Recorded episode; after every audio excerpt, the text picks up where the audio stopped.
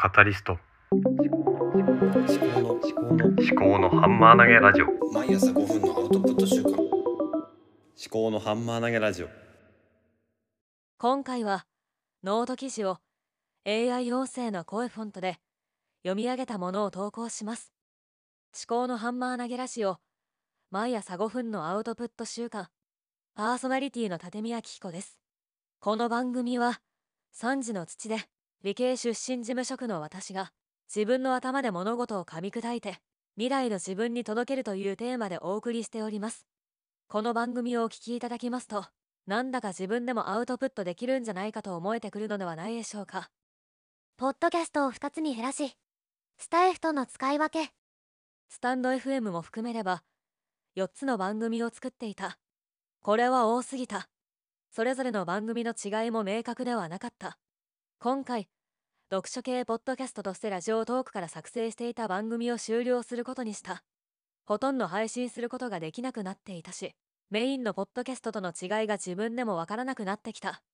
そこでいろいろ考えた結果ポッドキャストは2つに減らした。いっそ1つにしてしまった方がいいのではないかとも思ったけどお猿のジョージについてはある種自分のライフワーク的に考えているので別個のものとして世界観を残したかった。ポッドキャストはコンテンツ、そもそもポッドキャストとスタンド FM などの独立系音声配信サービスの違いって何だろうと考えた。これは検索すればすぐに答えらしきものが出てくる疑問だが自分の言葉で考えてみた。端的に言えばコミュニケーションの方法の違いかな。私にとってどちらがいいのかは悩みどころである音声アウトプットに至った経緯、ポッドキャストとスタイフの両方とも私が続ける理由は自分の考えを整理する訓練にしたいということだ。普段の生活では自分の考えを誰かに伝えるという場面があまりない。でもいろいろと思うところはある。特に家族に対してもっと話をしたいような気がしている。趣味のサークルなどにも参加していないので。仕事と家庭の反復横飛びをしているだけ。それが悪いことではないけど何か物足りない。そんなことを漠然と考えていた。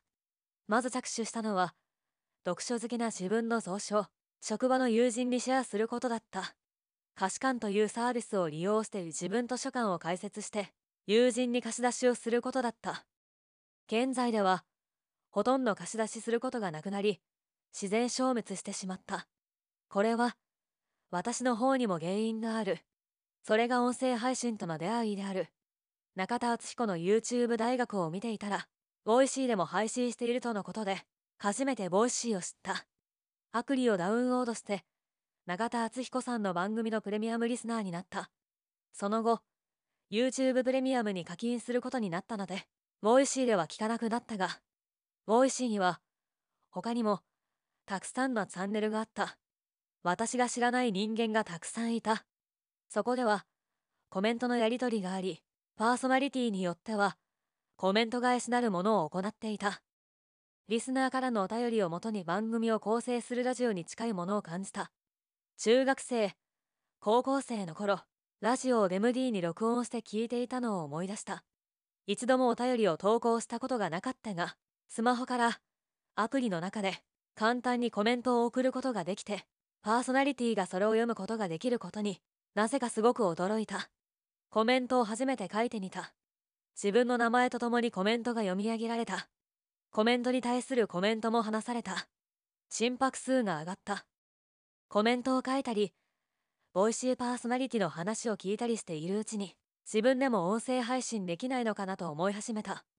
Voicy は審査制なので厳しいというのはすぐに分かった。ネットで音声配信について調べたところスタエフが候補として上がった。またポッドキャストというものもあることが分かった。ポッドキャストの配信方法は今ではアンカーというアプリを使えば特別な機材やサーバーを用意する必要がない。どっちで配信しようかと少し考えたが結局両方で同じ内容を配信し始めた。音声配信をするようになって読書の頻度が減った。その結果友人に本をおすすめする頻度も減ってしまい自分図書館が自然消滅した。音声アウトプットで得たものと失ったもの、私のスタイルがいびつなのだと思う。音声配信を始めたらだんだんやり方に凝り始めた。カバーアートやシングル番組タイトルやツイッターハッシュタグなどいろいろな外的要素に工夫をしたくなってきた。可処分時間が音声配信の仕組み作りに取られていった楽しかった。そして読書量が減った。読書量が減ったのは音声インプットが増えたことも影響していると思う。音声アウトプットでは自分の生の思考が保存されていると感じる。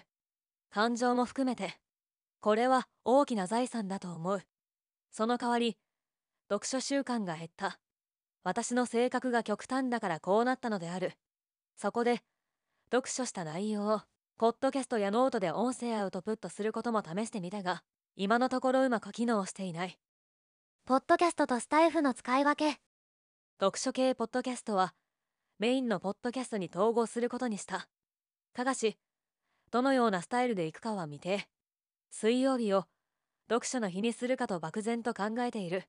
そもそも平日毎朝の配信自体に無理が生じてきているかもしれないあまり更新しなくなっていたスタイフとの使い分けについて考えてみた。